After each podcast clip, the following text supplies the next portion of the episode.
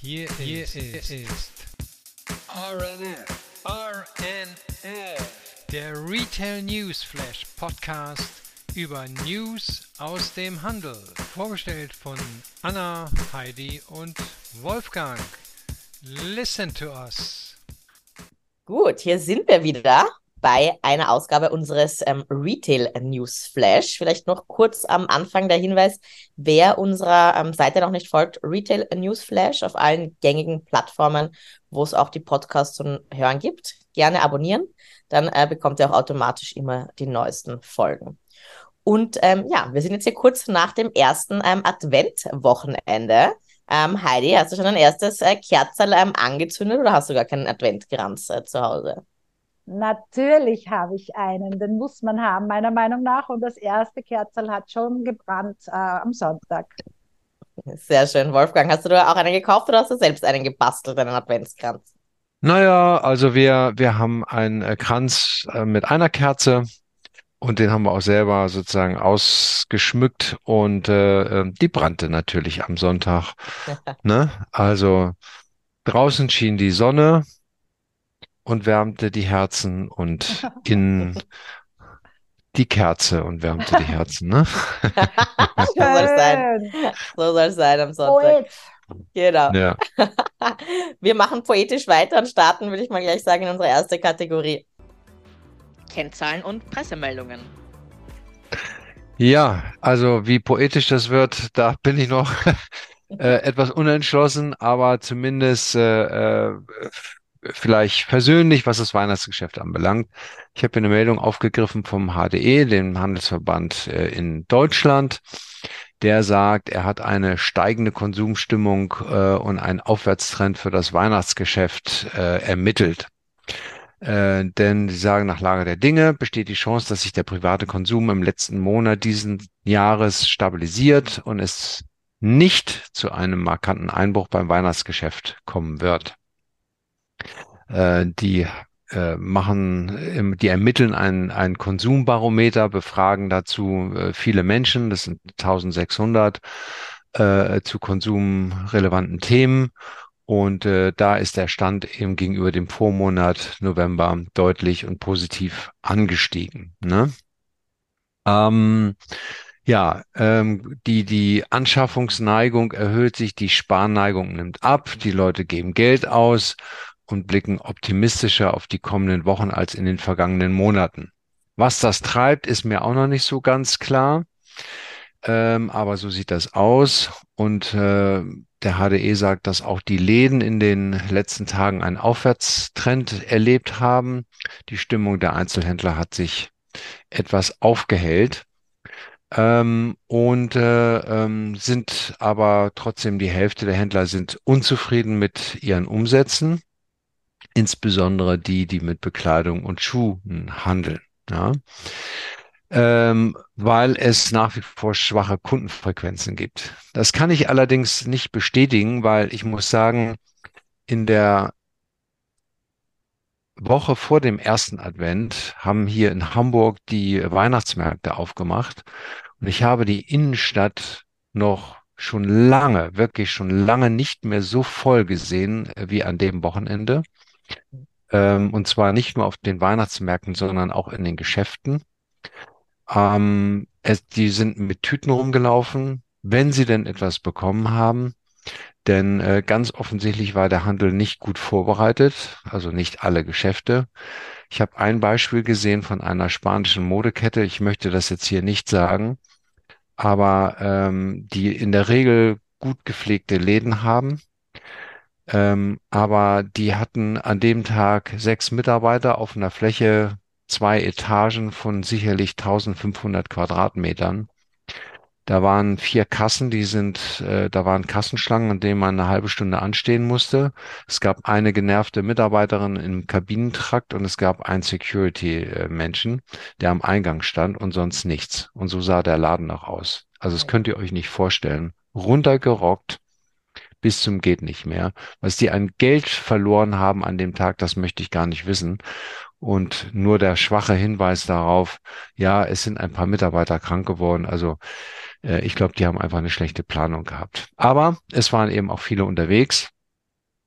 Und äh, ähm, naja, und deshalb äh, konnte ich jetzt und auch das letzte Wochenende jetzt zum ersten Advent, da war es auch wieder voll. Also die Weihnachtsmärkte haben was gemacht. Die Wetterveränderung, dass es kalt ist, treibt die Menschen in den Läden, um zumindest Weihnachts, äh, nicht Weihnachts, äh, Winterbekleidung zu kaufen. Naja, und äh, der HDE ist, wie gesagt, äh, optimistisch, ähm, dass es vielleicht ein versöhnliches äh, Weihnachtsgeschäft werden könnte. Ne? Das klingt gut. Ja. Das Bild hat sich Ja. auch, sag ich mal, in Wien ähm, wieder gespiegelt. Also Wien war auch voll und Berlin war ja jetzt auch. Also die Städte äh, boomen. Die Touristen ähm, sind unterwegs auch, auch einige. Ja. Ja, das ist ja sehr erfreulich. Ähm, es wird ja sozusagen an anderer Stelle sehr viel diskutiert. Damit bin ich bei der zweiten Meldung über die Firma Signa, die ja jetzt insgesamt äh, ähm, eine Insolvenz in Eigenverwaltung angemeldet hat. Ähm, und im Moment wird dann, äh, ja, stehen viele Baustellen leer, Großbaustellen mit Prestigeprojekten der Elbtower in Hamburg, Gänsemarktpassage in Hamburg, das Karstadthaus in Berlin, äh, am, am Hermannsplatz, das Karschhaus in Düsseldorf. Das sollte sozusagen äh, das Pendant vom KDW werden, äh, wie man das aus Berlin äh, kennt oder hier in Hamburg. Äh, das Alsterhaus, äh, die alte Akademie mitten in München.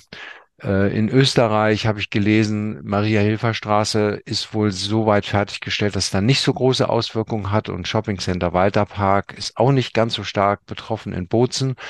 Aber ähm, es gibt ja noch die Galeria Karstadt und Kaufhofhäuser, ähm, die jetzt äh, auch von Signa natürlich nicht mehr unterstützt werden können finanziell und ähm, die sich sowieso sehr schwer getan haben. Und ich muss sagen, so mein Bauchgefühl und wenn ich mir das angucke in den Läden, wie das da aussieht, da war nämlich nichts los, by the way, an den äh, besagten Wochenenden, dass da wahrscheinlich jetzt nochmal die Hälfte über die Wupper geht äh, und im Februar das Licht da ganz ausgeht. Ich weiß es nicht. Also ich kann mir nicht vorstellen, dass der Staat das nochmal helfen wird. Ich sehe auch keinen Investor, äh, der da Geld reinstecken wird. Also das tut mir sehr leid. Und das wird gerade für mittelgroße Städte, äh, die sich sowieso schon etwas schwerer getan haben, wird das natürlich ein großer Verlust werden.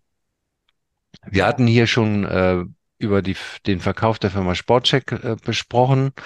Äh, das wird sich sicherlich jetzt wegen der Insolvenz etwas verzögern, aber ich glaube, der wird, das wird, weil die Geld brauchen, grundsätzlich abgewickelt werden. Das wird also die Innenstädte, glaube ich, wenig treffen. Ne? Also ähm, eher die Pleite, die ich befürchte für Galeria, die nochmalige, die wird sich in einigen Städten dann doch auswirken. Dann ist die andere Frage, hat das Ganze eine Auswirkung auf den, auf die ganze Immobilienbranche? Ich glaube, nein. Ähm, es sind ja viele Prestigeobjekte, wie ich am Anfang schon sagte, in guten Lagen. Ich denke auch, da wird es neue Käufer geben, die das übernehmen werden und weiterentwickeln werden. Ähm, also das wird Herrn Benko persönlich ganz stark treffen äh, und viele Baufirmen, die ihr Geld noch nicht bekommen haben und auch in der Insolvenz wird das dann nicht mehr, sondern eher weniger, muss man sagen. Aber die Immobilienbranche an sich glaube ich nicht, dass sie äh, davon jetzt wirklich äh, ganz groß leiden wird. Ähm, und äh, Alexander Otto, der Geschäftsführer von der ECE, der hat sich da ähnlich geäußert. Der sagte, die Stimmung in der Branche ist schon jetzt denkbar schlecht. Sie wird durch die Probleme von Signa sicher nicht besser, aber die Immobilienbranche ist sehr fragmentiert. Selbst Signa hat keinen besonders hohen Marktanteil und davon geht er, und daher geht er davon aus, dass die Folgen überschaubar bleiben. Ne?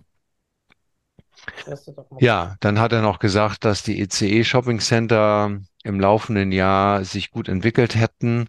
Äh, bis Ende September lagen dort die Umsätze europaweit rund 12 Prozent über dem Vorjahr.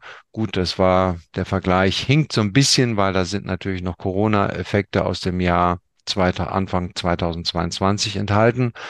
Aber äh, scheinbar äh, kommt man da vernünftig äh, irgendwie durch, so wie er das gesagt hat. Ähm, und er sagte auch, die ersten Tage des Weihnachtsgeschäftes und der Wetterwechsel haben da auch gut und positive Auswirkungen gehabt. Aber er rechnet, dass erst 2020 alles wieder sozusagen äh, mit einer Belebung sich nach vorne entwickeln wird. Und das kannst du wahrscheinlich auch bestätigen, ne? Anna? Ja. Ja, ist ja dann wahrscheinlich dann auch bald. Was ich halt spannend finde, ist ehrlich gesagt, also in den Outlets ist es sehr belebt. Wir können uns wirklich nicht ähm, beklagen, was ähm, Frequenz und ähm, Umsatz angeht. Was ich halt spannend finde, ist dann ähm, jetzt auch in dem Sinne, was mit den Anteilen der Signer in zum Beispiel ähm, ja, KDW etc. passiert. Wird das dann äh, die Zentro, die thailändische Zentro Group ähm, übernehmen? Wie wird das aufgeteilt? Also da sind sicher noch ein paar spannende Fragezeichen, die es jetzt zu beantworten gibt in den nächsten Wochen und Monaten. Naja, gut, die KDW-Gruppe ist ja schon, äh, sag mal, äh, operativ wird die von, von äh, den Thailändern, von den Thais geführt. Ähm, und ich nehme auch an, dass die den Rest jetzt übernehmen werden, weil ähm, da steckt einfach zu viel hinter. Und das ist ja eigentlich auch ein einigermaßen gesundes Geschäft. Ähm, aber das ist eben, das sind ja besondere Warenhäuser, das trifft eben nicht Galeria. Ne? Ja, ähm, auf ja. Galeria zu. Da sind einfach zu viele da sind zu viele nichtssagende Handelshäuser, muss man leider so ausdrücken. Äh, man hat ja in den letzten Monaten seit der Insolvenz auch nicht investieren können und die Pläne, die man hatte, auch noch nicht umsetzen können. Jetzt hat man zu wenig Geld, um sie weiter umzusetzen. Ja. Und ich bezweifle auch, dass das, dass diese ganzen Mittelmarken äh, der Firma helfen werden, äh, sich aus der Krise da zu bewegen. Ja, naja. Die News waren, haben wirklich nicht zur besseren ähm, Stimmung beigetragen. Nee. Aber ich finde es gut ähm, ähm, zu hören, ähm, dass es jetzt nicht noch ähm, fatalere Ja, Folgen genau. der Immobilienbranche hat. Das stimmt uns positiver. Ähm, aber ja, auch ein Insolvenz in ähm, Eigenverwaltung ähm, beantragt hatte im August, wir haben davon berichtet, die Fashionmarke Lala Berlin. Ähm, jetzt ist bekannt geworden, dass es für die Marke jetzt auch ähm, weitergeht und ähm, zwar ähm, Kopenhagen Studios ähm, hat Lala Berlin äh, gekauft. Diese Hm. wiederum gehört ja zu 70 Prozent zur S-Oliver-Gruppe. Ähm, das heißt, ja, die S-Oliver-Gruppe gewinnt jetzt eine neue Marke auch dazu. Hm. Die Gründerin und Kreativchefin Leila Piedayesh, äh, die war bislang auch die Geschäftsführerin von Lala Berlin, äh, die bleibt an Bord ähm, Geschäftsführer von der jetzt neu ähm, benannten Lala Forever mit weiterhin Sitz in Berlin, sind aber ab sofort äh, Johannes und ähm, Julian Relecke, die ähm, jetzt auch ein neues Team aufbauen wollen. Hm. Hm. Ja, Ja. wir hatten ja auch damals eine In Kooperation. guten Händen hoffentlich, ne? Genau, genau. Mhm. Wir beobachten weiter und schauen, ob es auch bald ein paar Fashion-Items in den Kopenhagen Studio Stores ähm, geben wird. Ja. So, so viel ähm, dazu. Wir schauen mal in unsere nächste Kategorie. Ja. Neue Öffnungen und neue Formate.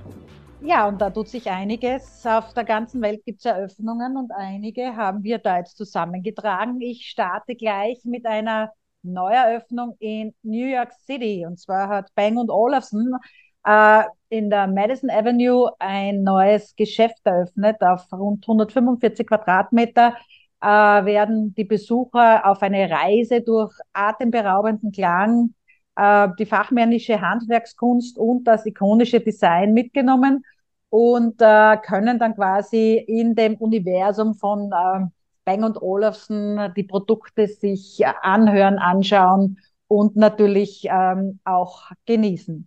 Äh, Rick Constanzo ist der Präsident von Bang Olufsen Amerika, ähm, hat in einer Stellungnahme äh, gesagt, äh, und zwar genau wie die Straßen von Manhattan zieht Bang Olufsen in die Verbindung von kunstvollem Design und Musik. Unser neues Zuhause in der Madison Avenue verkörpert unser beständiges Engagement für die Stadt und ein weiterer Meilenstein ist es auf unserem Weg, unser Angebot an Luxus, Zeitlosigkeit und Technologie zu stärken. Also das ist schon einmal ein schöner, eine, eine schöne Aussage. Äh, der Showroom ist aber besonders natürlich in seiner Ausstattung beziehungsweise in seiner Idee. Er ist die, die weltweit erste Installation der neuen Bespoke Experience von Bang Olufsen. Ähm, die ist dort beherbergt äh, und be ermöglicht den Besuchern äh, einen Steinwurf vom renommierten New Yorker Design Center in der Lexington Avenue selbst zum Designer ihrer eigenen Kreationen zu werden. Also ähm, das ist sicher spannend und sicher einen Besuch wert, wenn man äh, nach New York fährt. Ähm, die zweite Eröffnung, die ich heute mitgebracht habe, ist ein, eine Eröffnung in Amsterdam. Und zwar hat IWC Schaffhausen in der Hofstraat ähm, den größten Flagship Store eröffnet. Äh, neben Zürich, Dubai, Beverly Hills und Shanghai ist es der, wie gesagt, größte äh, dieser Marke und beherbergt auch besondere Neuigkeiten und äh, Produktinformationen. Äh, er, in Amsterdam sind die Geschäfte offenbar sieben Tage die Woche offen, auch ähm, IWC Schaffhausen. Und äh, ist, ähm, der Store ist in, eben in Kooperation mit dem niederländischen Uhrenhändler Sharp Citroën Juweliers. Und ähm, hat eben äh, ganz tolle Besonderheiten, weil ja äh, IWC ja schon immer für äh, klare Formensprache gepaart mit Technologie und innovativen Ideen äh, bekannt ist. Außergewöhnliche Texturen, Materialien ähm, kennt man von dieser Marke. Ähm, man hat auch jetzt speziell für die Eröffnung ein ähm, eine temporäre Installation der Origins of Time. Äh, das ist eine Installation des Deck-Kollektivs Bass Studio äh, in Szene gesetzt. Da geht es um Wasser, also nicht nur Amsterdam mit, dem, mit den Grachten, sondern auch die Marke hat äh, in ihrer Heritage, in ihrer Geschichte eine Verbindung mit Wasser. Und ähm, ja, es gibt ähm, ein, im ersten Stock gibt es ein, äh, eine Werkstätte, wo man den Uhrenmachern über die Schulter schauen kann. Äh, es gibt einen speziellen Bereich für gewisse Urbänder. Die Wartezeit verkürzt man sich äh, an der Big Pilot Bar oder aber im großzügigen äh, Lounge-Bereich. Äh, der Markenauftritt stellt jetzt auch die innovative Schweizer ähm, Unternehmenskultur ähm, von IWC jetzt den Werdegang mit beeindruckenden Bildern da. Äh, und äh, man muss sagen, wie schon gesagt, also wie schon vorhin erwähnt, ähm, Materialien sind ganz besonders. Bei IWC gewesen hat man sehr früh schon in den 1980ern mit Titan äh, gearbeitet und sehr leichte Uhren ähm, entwickelt. Äh, IWC war damit der Vorreiter in der Branche. Somit, äh, die Marke ist bekannt für traditionelle Handwerkskunst und modernstes Herstellungsverfahren. Ganz kurz zur Geschichte. Ähm, das war ja schon immer quasi so. Schaffhausen da wurde mit äh, wegen den äh, modernen Herstellungsverfahren äh, mit Skepsis betrachtet. Florentin Aris, äh, Ariosto Jones äh, war ein amerikanischer Uhrmacher und stellvertretender Leiter der E. Howard Watch and Clock CO in Boston und der war ein Pionier und hatte eben diese Schweizer Handwerkskunst mit den modernen Fertigungstechniken aus seiner Heimat USA verbinden wollen. Er wollte die Schweizer Handwerkskunst mit modernen Fertigungstechniken seiner Heimat verbinden. 1868 war es der Beginn der International Watch Company in Schaffhausen, die er mitunter gegründet hat.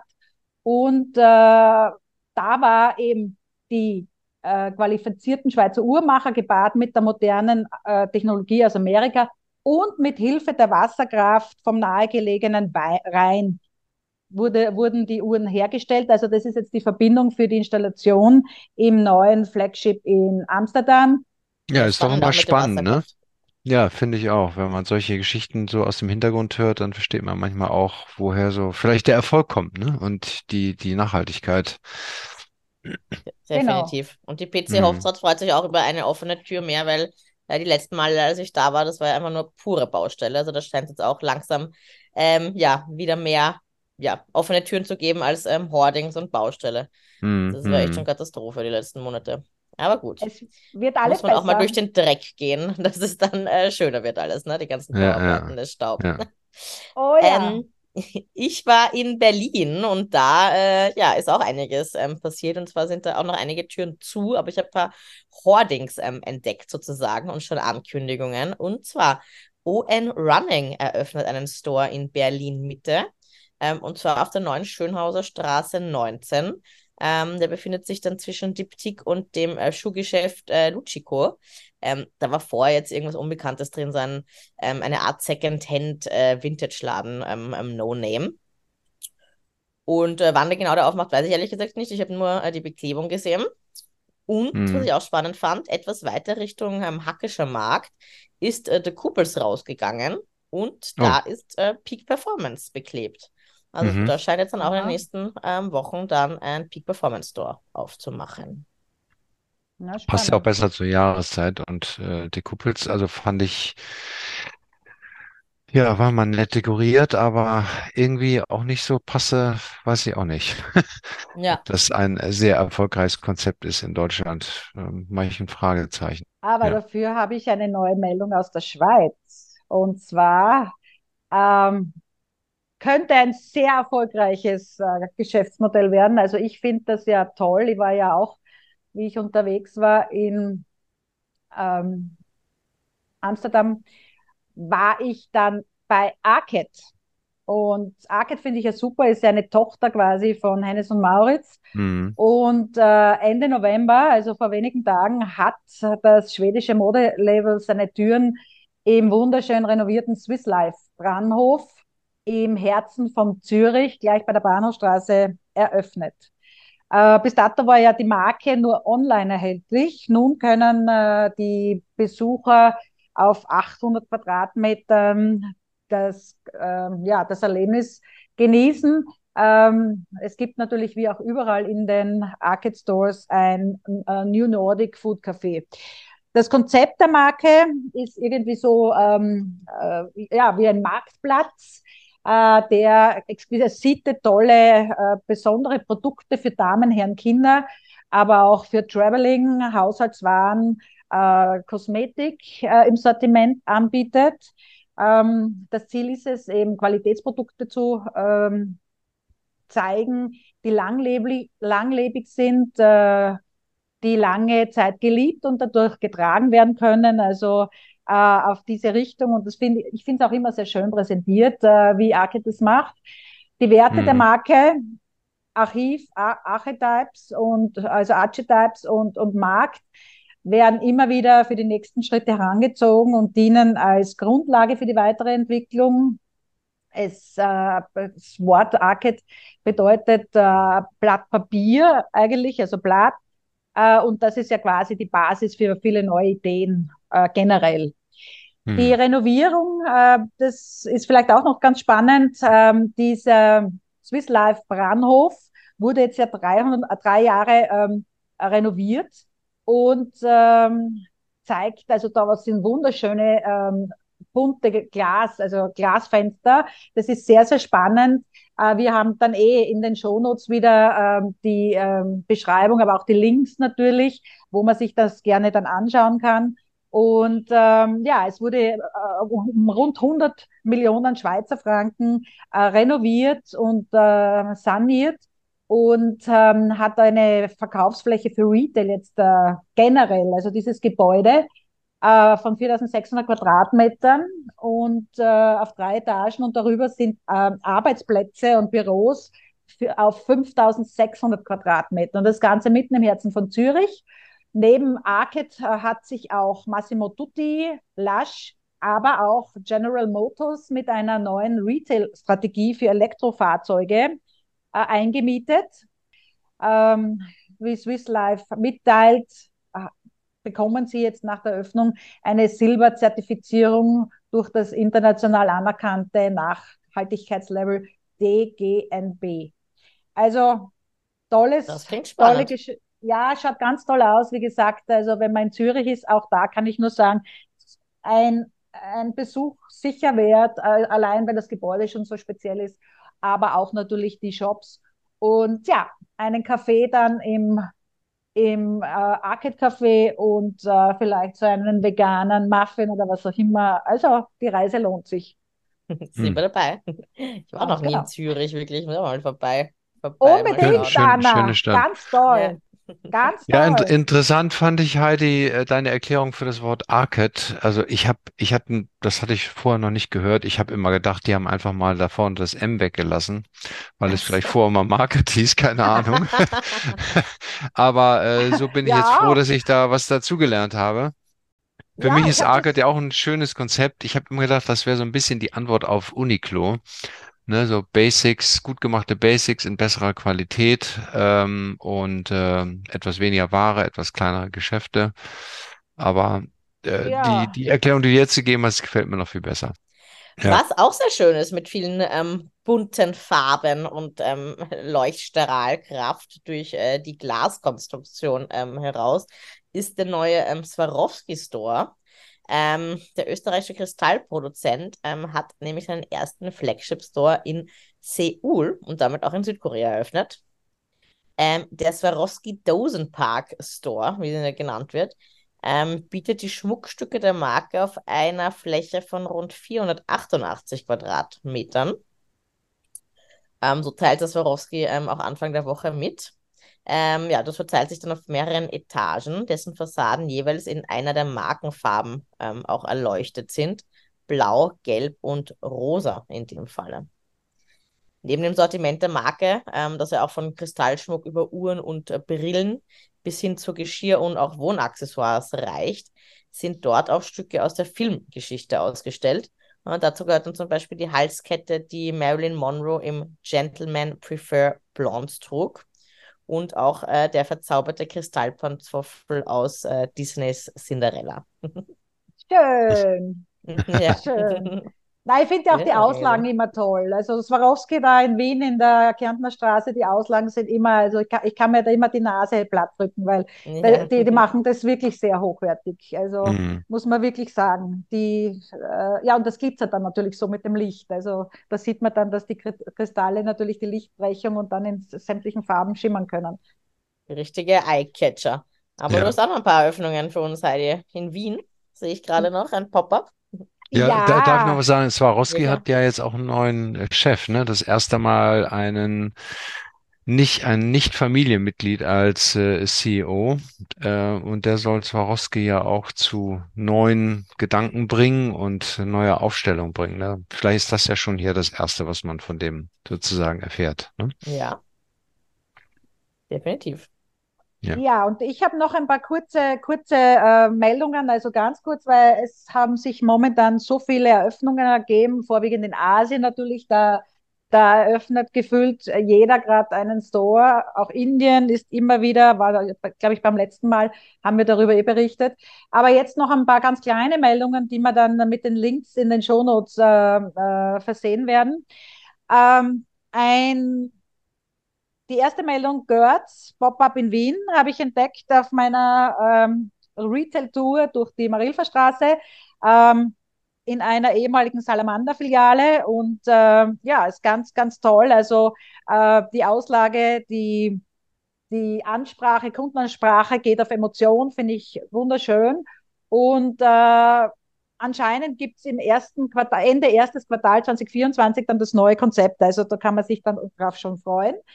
Ähm, die nächste Meldung, Tiffany hat einen äh, 270 Quadratmeter Flagship Store in Berlin, auch am Kudamm eröffnet, wo ähm, ja alles, was Rang und Namen hat, natürlich dabei war. Und das ist ein wunderschönes Eckgeschäft äh, in einem äh, historisch ähm, in einem historischen Haus, also ähm, sehr schön anzusehen und auch innen sehr geschmackvoll umgestaltet. Ähm, und äh, Birkenstock eröffnet sein erstes House of Birkenstock in Shanghai. Äh, also ähm, die Fotos finde ich genial. Also das äh, Chinesisch, also die, die asiatische ähm, Kultur quasi, äh, das asiatische Interieur gepaart mit den Birkenstock ähm,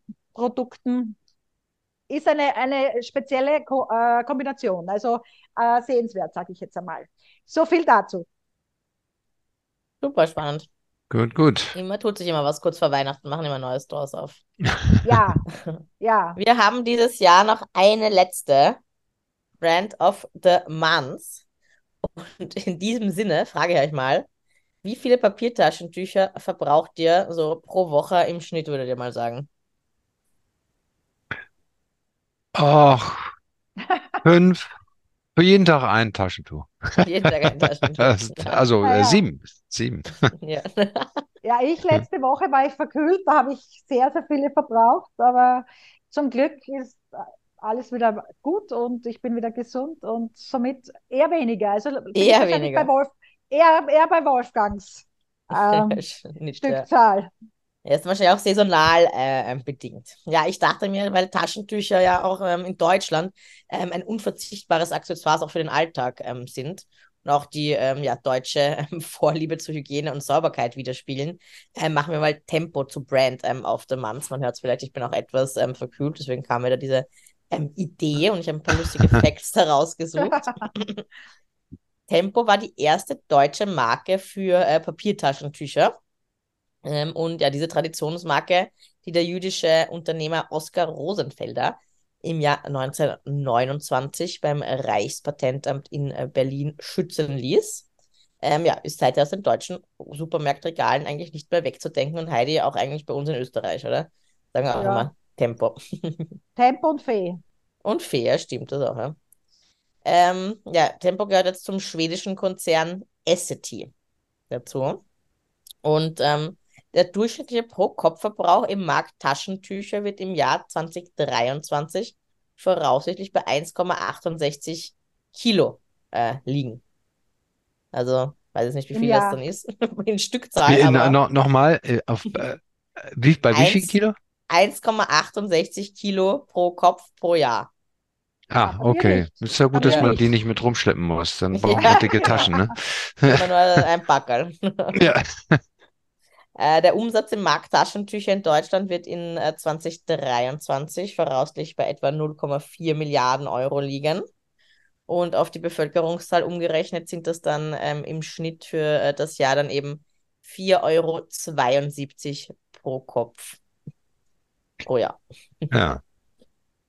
Ja, Und ja, ja, haben wir da auch wieder ein bisschen was gelernt. genau, ja. Ähm, Heidi vom ähm, Schneuztuch ähm, mal in die, ja, weiß ich nicht, ob es schon, ähm, weiß ich nicht, digitale Taschentücher äh, gibt, wahrscheinlich nicht, weiß nicht, ob Tempo da schon äh, sich rumtreibt, aber du hast mal wieder eine Meldung ähm, ähm, für uns in dem Bereich, ne? Neues aus dem Metaverse. Ganz genau. Ähm, ja, davon bin ich auch nicht äh, informiert, aber es tut sich ja immer wieder etwas, also vielleicht nicht so viel wie noch zu Jahresbeginn, aber man darf das nicht unterschätzen. Es, eine Meldung habe ich jetzt mitgebracht und zwar äh, von Louis Vuitton. Ähm, Louis Vuitton hat äh, seine digitale Welt of VR um ein weiteres Accessoire äh, vergrößert. Und zwar nach dem VR Treasure Trunk ähm, um wohlfeile 39.000 Euro bringt das französische Luxusmodehaus jetzt nun eine digitale Tasche in Form eines NFTs heraus. Ähm, ja, bei der neuen Ausgabe handelt es sich um den Via Tile Trunk. Äh, das ist so eine kleine Tasche quasi und ähm, mit dem speziellen Karo-Muster äh, steht ganz im Zeichen der Marke, wo ja natürlich der Koffer ursprünglich, also quasi herkommt. Louis Vuitton war ja ursprünglich Kofferhersteller. Ähm, entworfen hat diesen äh, Via Tile Trunk ähm, der künstlerische Leiter der Damenkollektion von Louis Vuitton, äh, Nicolas Kesquer.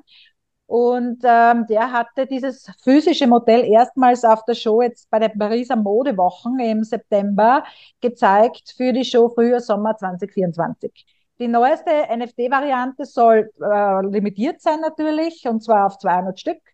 Preis ist äh, 6000 Euro.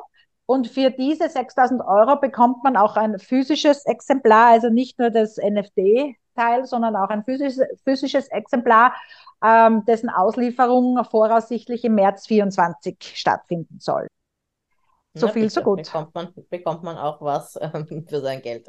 Auch nochmal was Ja. Greifbares in den 6000 Euro inbegriffen. Wahnsinn. Ja, hätte, hätte vielleicht mein Avatar auch einmal eine Freude. Ja. Ist aber ist auch günstiger als die Louis Vuitton-Tasche von äh, der Wolfgang letztes Mal berichtet hat. Ja, genau. Genau. Ne? Genau, das stimmt. Aber wir schauen jetzt mal, würde ich sagen, was es in unserer letzten Kategorie Neues gibt. Was gibt's Neues an Retail Gossip? Ja, und da habe ich jetzt äh, auch in weiterer Folge von Louis Vuitton etwas Lustiges gefunden, und zwar äh, auf Instagram. Und zwar einen, ähm, Louis Vuitton hat einen Illusion High Boot ähm, äh, kommuniziert, der ausschaut wie ein falsches Bein. Ähm, also das ist eigentlich ein Stiefel, äh, also ein kniehoher Stiefel, äh, in zwei verschiedenen Hauttönen erhältlich. Und äh, also schaut jetzt aus, als hätte man einen, äh, äh, einen Pump an mit weißen Socken, also, so, äh, also weißen Söckchen, und ist aber jetzt ein Stiefel. Und man sieht natürlich ganz zart in, auf der Innenseite äh, den, also den Zipverschluss. Ähm, das Ganze wird handbemalt in Italien und natürlich auch hergestellt. Äh, ist das reinste Täuschungsmanöver. Und äh, zu einem Preis von 2470 US-Dollar auf der Webseite ab sofort erhältlich. Ja, da bin ich doch gespannt. Ich lass aus. ja.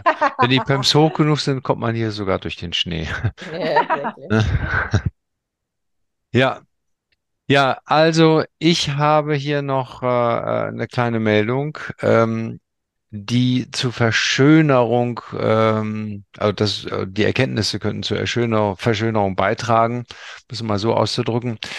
Also könnt ihr euch vorstellen, dass ihr euch Schneckenschleim auf die Haut ins Gesicht schmiert. Ja, ich habe sowas da. Noch besser auszusehen. Ich habe hab sowas da. Ich habe das einmal geschenkt bekommen, aber es ist ja. noch unangetastet. Ja, also, denn Schneckenschleim enthält Hyaluronsäure, die äh, zur Befeuchtung der Haut verwendet wird und Kosmetikhersteller vermarkten Produkte mit Schneckenschleim, um die Haut zu verjüngen. Trockenheit, Alterserscheinungen werden dadurch behoben und Mattigkeit wird reduziert. Ja, Super. und einige wissenschaftliche Studien haben gezeigt, dass Schneckenschleim Falten reduziert, Feuchtigkeit spendet und die Heilung beschleunigen kann. So, warum erzähle ich das Ganze? Weil ein Anbieter, der Schneckenschleim verkauft hat, war Amazon. Und ein hergestelltes äh, Serum war das meistverkaufte Produkt auf Amazon äh, in der Zeit äh, von Black Friday. Wow. Ähm, ja, also Amazon hat sowieso ein rekordverdächtiges Vorweihnachtsgeschäft gehabt und haben vor allen Dingen Black Friday sensationelle Umsätze gemacht.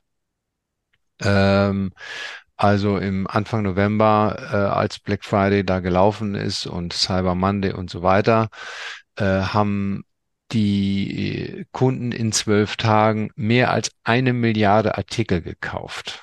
Das ist doch nicht wow. so schlecht, ne? äh, da will, also da die, die auch nicht nur ein Euro kosten, kann man sich ja vorstellen, was da an Geld in dieser Zeit äh, äh, geflossen ist. So, und eines äh, der meistverkauftesten, äh, oder hier das meistverkaufte Produkt in dieser Saison ist das äh, äh, COSRX Snail Mucins Power Repairing Essence.